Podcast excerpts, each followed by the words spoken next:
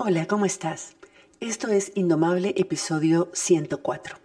El episodio de hoy es el tercero y último en la miniserie sobre el duelo que hicimos con Ligia Uben. En los dos episodios anteriores exploramos el duelo por la pérdida de un ser amado y el duelo por la pérdida de la patria, ya sea porque tuvimos que emigrar o porque nos duele ver cómo nuestra patria está siendo forzada a cambiar sin que podamos hacer nada al respecto. Si te perdiste alguno de esos episodios, podés ir a mi perfil en Substack y escucharlos ahí o en cualquiera de las plataformas reproductoras de podcast. Y si no te querés perder los siguientes episodios de mi podcast, te recomiendo ir ahora mismo y suscribirte a mi lista en Substack. El link está en todas mis redes sociales y en las notas de este episodio para así poder recibir todos mis episodios directamente en tu correo electrónico. En este episodio vamos a hablar de un duelo que experimentamos todas las personas por lo menos una vez en nuestra vida. Y si sos como yo, varias veces en la vida. Y es el duelo por la pérdida de la identidad. Si le preguntas a cualquier persona quién es, probablemente te responda describiendo su rol o sus circunstancias. Es decir, tal vez te diga, eh, soy la madre de fulano y sutano, de dos hijas, o soy la esposa de fulano, o soy la ejecutiva de una empresa, o soy enfermera, o te digan, soy la hija de fulano, o soy una joven nicaragüense, o soy jubilada, o soy emprendedora, o cualquier otra característica que describa lo que hace con su vida o su papel en la vida de otras personas.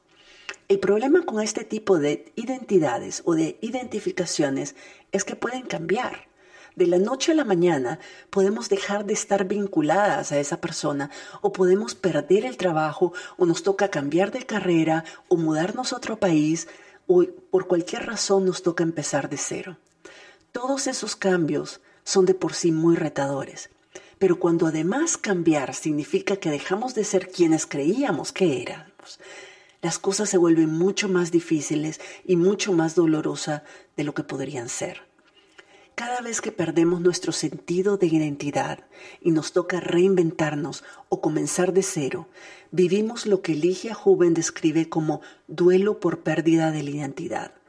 En este episodio abordamos lo que eso significa, cuándo y cómo se manifiesta y cómo podemos prevenirlo o hacerlo más fácil de superar. Espero que este episodio te dé algunas luces para manejar mejor tu situación actual y la de algunas personas queridas. Estás escuchando Indomable con Virginia Lacayo, con quien en cada episodio aprenderás a entender tu mente, a identificar tus creencias limitantes y a saber cómo manejar tus pensamientos y emociones para que realmente puedas tener el control de tu vida.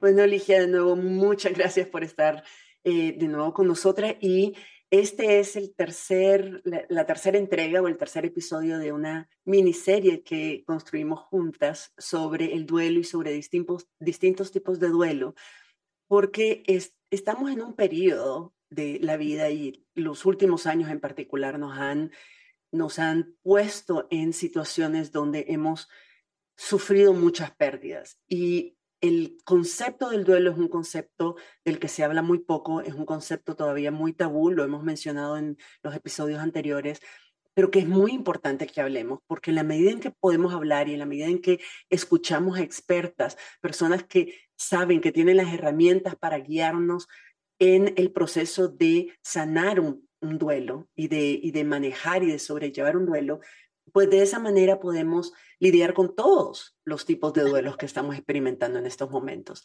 Y en este episodio quisiera hablar, eh, Ligia, desde tu experiencia, sobre otro tipo de duelo que también se menciona muy poco y que es súper importante y que puede ser muy confuso. Entonces quisiera ver si podemos hacer algunas aclaraciones aquí, que es el duelo por la pérdida de identidad.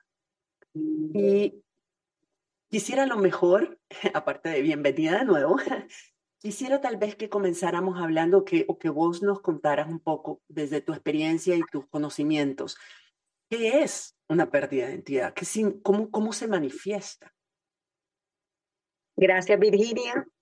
Es lindo continuar, continuar conversando con vos, con, continuar, ¿verdad?, con esta serie de, de, de oportunidades que hemos tenido, esta es la tercera ya, para hablar de este tema tan importante y te agradezco muchísimo, ¿verdad?, que le has dado, le estás dando la importancia que tiene.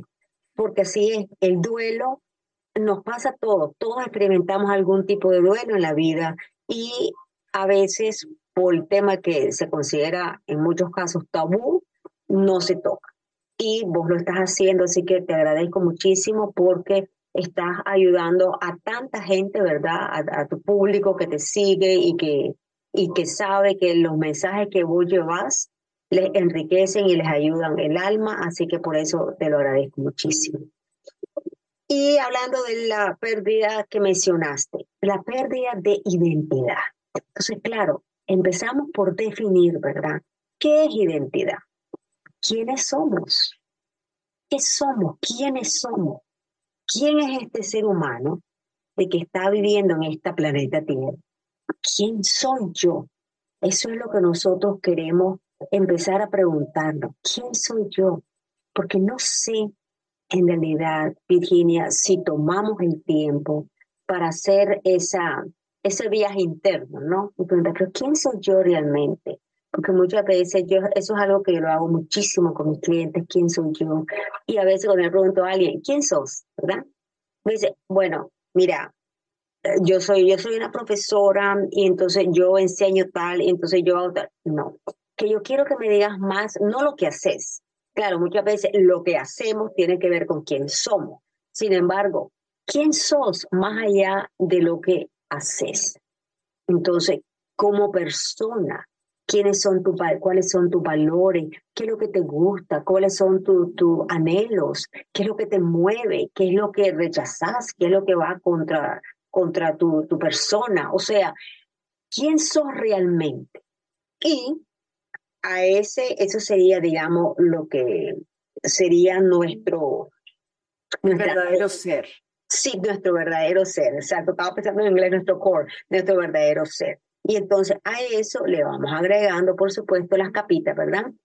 A lo que nos dedicamos, los diferentes papeles que llevamos en la vida, el papel, digamos, de madre, el papel de, de, esposa, el papel de profesional, el papel de estudiante. O sea, le vamos agregando todas esas capitas. Entonces, eso se va expandiendo lo que es nuestro, nuestro ser, ¿no? Identidad. Ahora, ¿qué sucede cuando algo se da, un evento, una experiencia por la cual pasamos y esa identidad, ese, esa esa sensación de conocimiento y de sentirte confortable con eso, con quién sos, simplemente se viene abajo.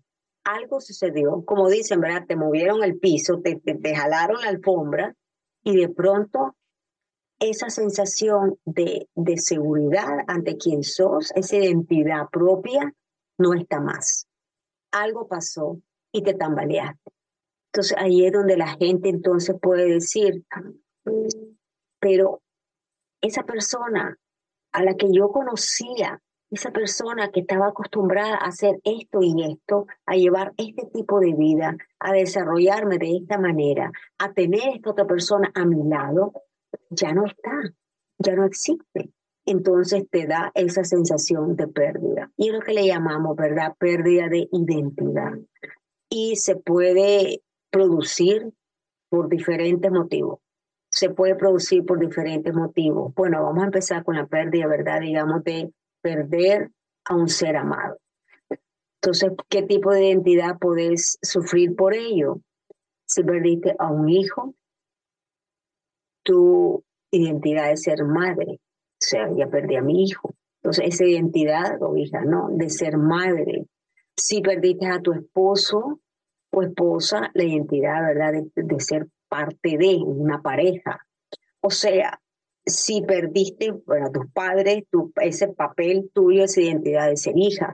O sea, hay diferentes tipos de papeles que nosotros jugamos en sociedad, ¿verdad? Llevamos a cabo que se pierden al perder a un ser amado. Luego, ¿qué pasa cuando perdés un trabajo?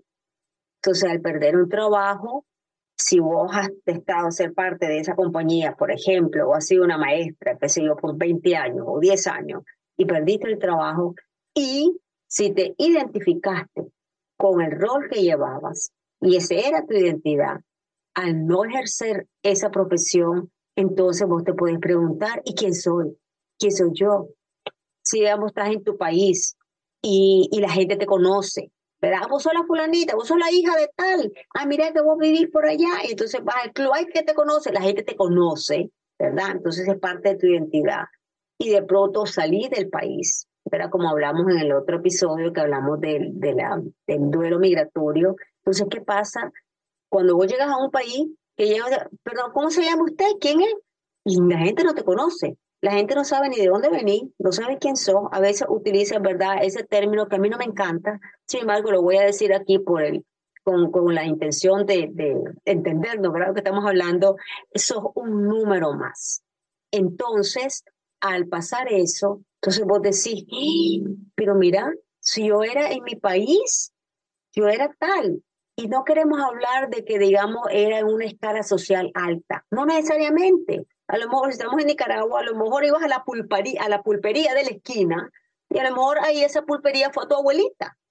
¿Me entendés? Y le llevaba a vender los tomatitos. O sea, no estamos hablando aquí de clases sociales, estamos hablando de parte del alma, tu alma que estaba en ese lugar y te conocían, pertenecías a, y de pronto ya no estás. Entonces, esa es otra pérdida de identidad. Entonces, esas cosas nos afecta muchísimo, obviamente, ¿verdad? Como hemos hablado con el tema del duelo, y claro que nos puede dar un dolor enorme, Virginia. Sí, y, es, es la, y, y, el tema de la pérdida de identidad es algo que yo creo a esta altura es inevitable. En algún momento de nuestra vida vamos a vivir, vamos a experimentar una circunstancia que nos va a forzar a cambiar nuestra identidad, ajustar nuestra identidad, a repensarla y a reconstruirla. Como vos decís, algo tan, incluso tan natural como, por ejemplo, dejar de terminar tus estudios y entonces y, irte de la casa de tus padres y decir, ¿y ahora qué? Y es donde te das cuenta, decís, ¿quién soy yo? ¿Qué voy a hacer con mi vida? ¿Qué, qué voy a hacer? ¿Quién, ¿Cómo me voy a definir?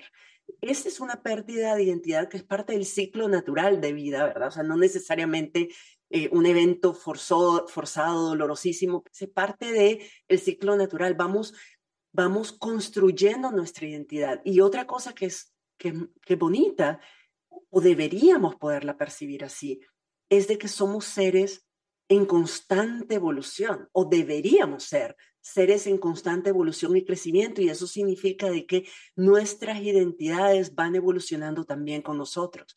Y vos decías algo muy bonito al inicio que es quien yo realmente soy, y esta es mi opinión personal como Virginia, ¿verdad? Yo llegar a la conclusión de que yo soy, yo soy un ser energético o si creemos en algo, yo soy un ser de luz o yo soy, yo soy eh, mi alma, mi espíritu, soy la hija de Dios, soy la hija del universo, o sea, como nos querramos definir a nivel de ser básico, o sea, a nivel del corazón, a nivel de lo más puro.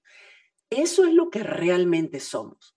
El resto de cosas es nuestro ego, que es una parte de nuestro cerebro, de nuestra psiquis, que necesita por razones naturales, por razones de sobrevivencia, identificar, o sea, nuestro cerebro dice, y, esa parte de nuestro cerebro que es nuestra, de psiquis, que es nuestro ego, dice, yo necesito saber dónde empiezo y termino yo y dónde empieza y terminan las otras personas.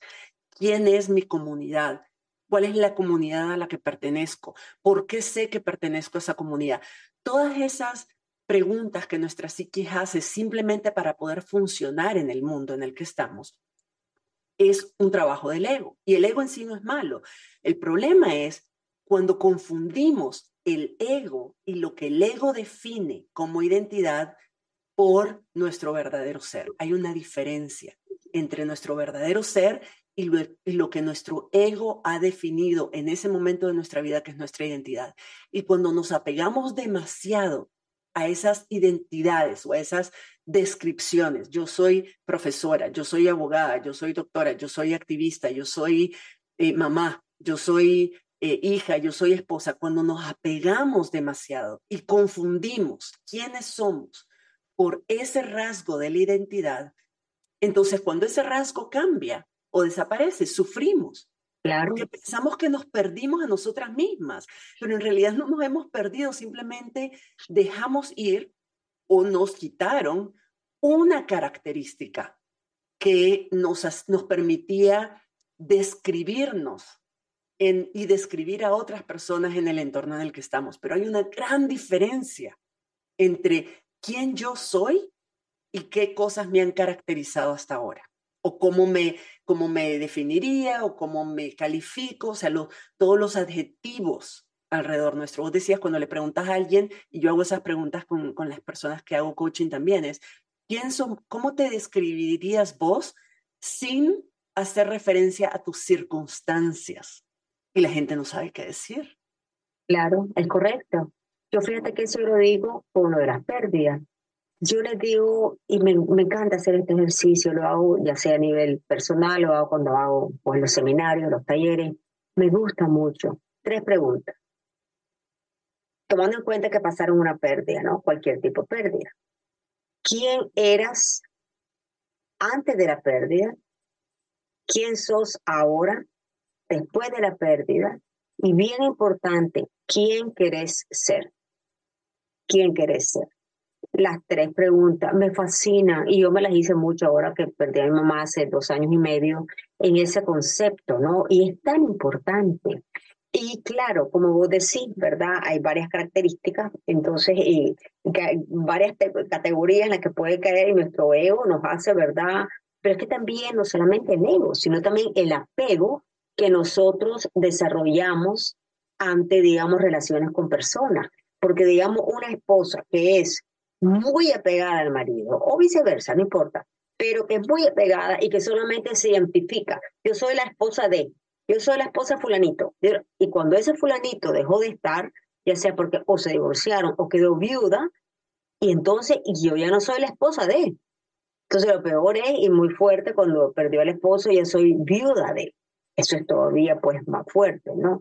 Entonces son circunstancias que tienen que ver mucho cómo nosotros nos vamos adaptando ante los cambios, porque hay un concepto de budismo que a mí me gusta mucho y que es la impermanencia, que algo que realmente es permanente, que nada es permanente. Y es verídico. Lo que pasa es que nosotros los humanos tendemos a pensar que las cosas son para siempre. Las cosas, las situaciones, las personas, por eso nos cuesta tanto.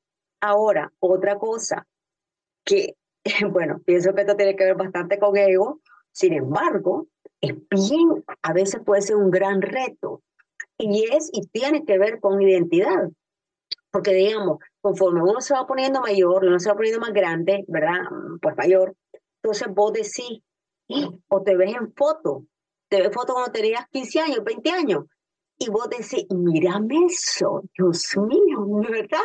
Pero esa, obviamente que ya esa jovencita sea, obviamente que no vas a hacer cuando tengas 40, 50, 60, ¿me entendés? Entonces, y, o no solamente como lucís, sino digamos cuando empezás a pasar por los cambios que da, ¿verdad? La vejez, porque así es, cuando uno va envejeciendo, se van suscitando cambios ¿verdad? Antes corrías un maratón, ahora salís a caminar cinco millas. Vos sabés, hay diferencia.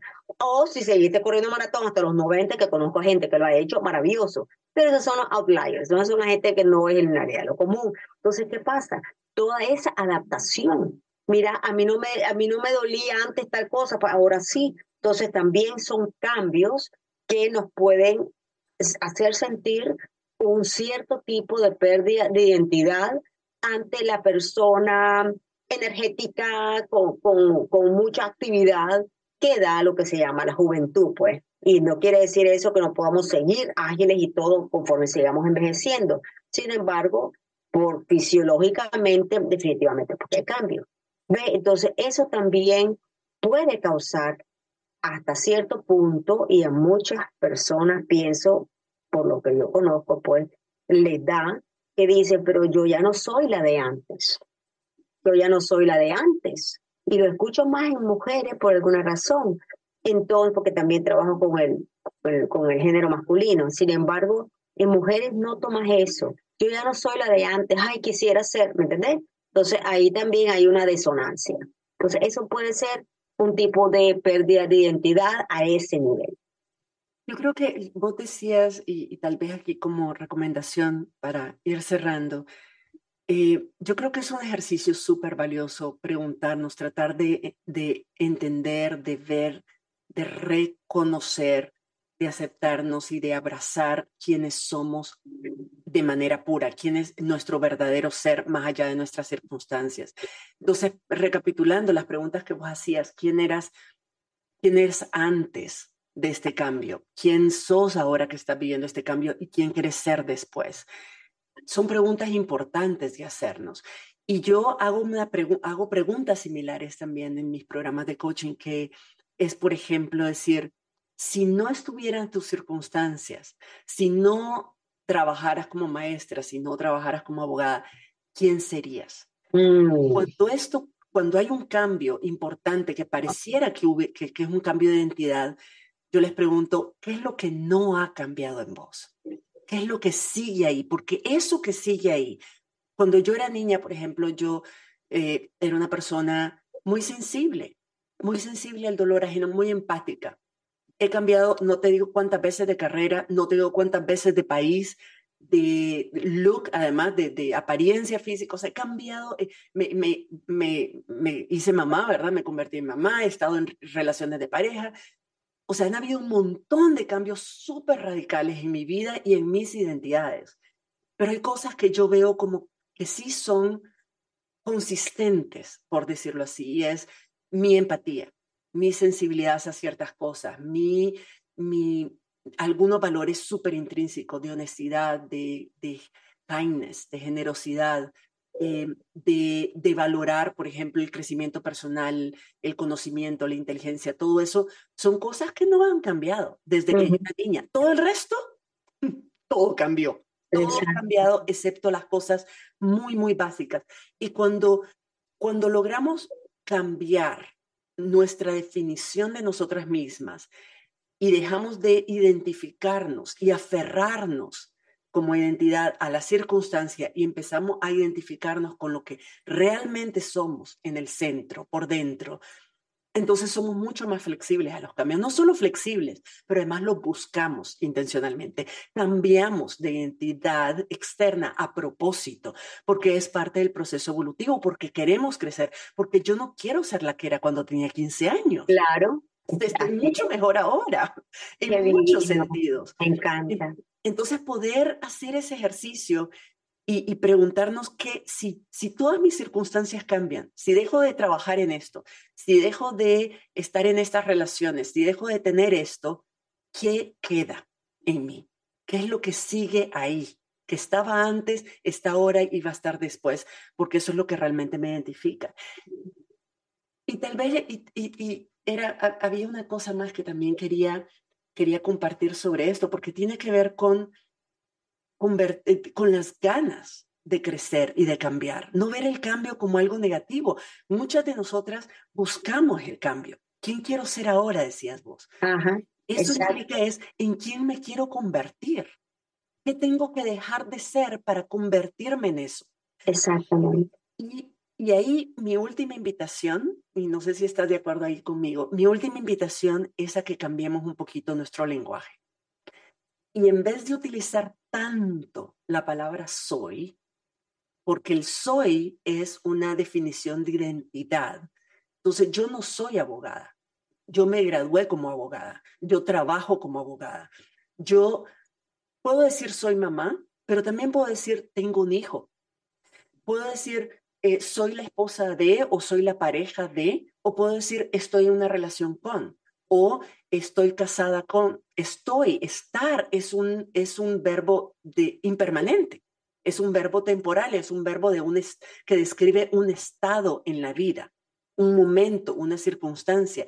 Ser, soy, es algo mucho más profundo, mucho más permanente. Entonces, diferenciar, decir, yo no soy profesora, yo soy Virginia, que trabajo como profesora hoy, pero tal vez en 10 años no. y es la diferencia entre el ser y hacer. Esa es la diferencia. Y lo que hablaste antes, que me encantó y te quería decir la palabra y te la voy a decir ahora, porque lo que te, pues como yo lo percibo, ¿no? A lo que te referís, que desde chiquita fuiste empática, las cosas que uno por dentro es y continúan, es una constante de uno, continúan. Eso es lo que nosotros llamamos que es nuestra esencia. Esa es nuestra esencia y esa no cambia. Esa la llevamos a, a, pesar ¿no? de, de cambios externos o de situaciones. Sin embargo, si logramos mantenernos conectados con nuestra esencia, eso es, pienso que es lo mayor que podemos hacer para ayudarnos a pasar por los diferentes tipos, diferentes tipos de circunstancias o experiencias que nos puedan hacer sentir una pérdida de identidad. Entonces, al sentir esa pérdida de identidad, al tener la capacidad de reconectar con nuestra esencia, eso pues es algo que nos puede ayudar a, a acoger esa nueva experiencia que está por venir. Qué lindo poder que la meta sea decir, decir, yo soy la misma que era cuando tenía tres años, cinco años, solo que ahora soy una mejor versión. Ay, divino. Eso es excelente. Mis identidades cambian en la medida en que voy mejorando y actualizando mis versiones de mí misma. Claro. En el fondo, yo soy la misma y poder identificarnos con ese fondo y no con, el, no con lo exterior. Creo que es lo más valioso, no solo para poder navegar los cambios naturales y necesarios de identidad, pero también para poder eh, sentirnos, amarnos más. o sea, podemos amar ese ser. A lo mejor no amamos eh, a lo que hacemos ahorita en este momento, pero amamos lo que somos. Y eso ha sido. Por supuesto. Muchísimas gracias, Ligia. Toda tu sabiduría y todos tus conocimientos y todo lo que compartís con nosotros, eternamente agradecida y espero poder tenerte de nuevo en el podcast más adelante. Ay, gracias Virginia, ha sido una bella experiencia, me encantó platicar con vos, sos un amor, sos un, una alma tan bella, dijiste, dijiste antes, soy un ser de luz, definitivamente, sos un ser de luz, pura luz blanca, te mando un abrazo enorme, te mando un abrazo a todas las personas maravillosas que están escuchando, que te siguen en tu podcast. Un abrazo a todos y bueno, les deseo siempre, siempre, ¿verdad? Mucho amor, mucha paz en su alma y mucho amor en su corazón. Gracias, Ligia. Un abrazo muy fuerte. Si este episodio te pareció valioso, compartilo con otras personas. Te recomiendo que vayas ahorita mismo a mi perfil en Substack. El link está en todas mis redes sociales y en las notas de este episodio. Es virginialacayo.substack.com. Y ahí te puedes suscribir a mi lista para recibir los próximos episodios directamente en tu correo electrónico, así como algunas reflexiones, tips y herramientas que solo comparto con mis suscriptoras. Te espero por allá y nos escuchamos en la próxima. Si te gustó este episodio, puedes registrarte en el programa Indomable, la comunidad de desarrollo personal donde Virginia Lacayo te acompañará y te brindará herramientas que te ayudarán a transformar tu vida. Visita la página virginialacayo.com y regístrate para recibir contenido exclusivo.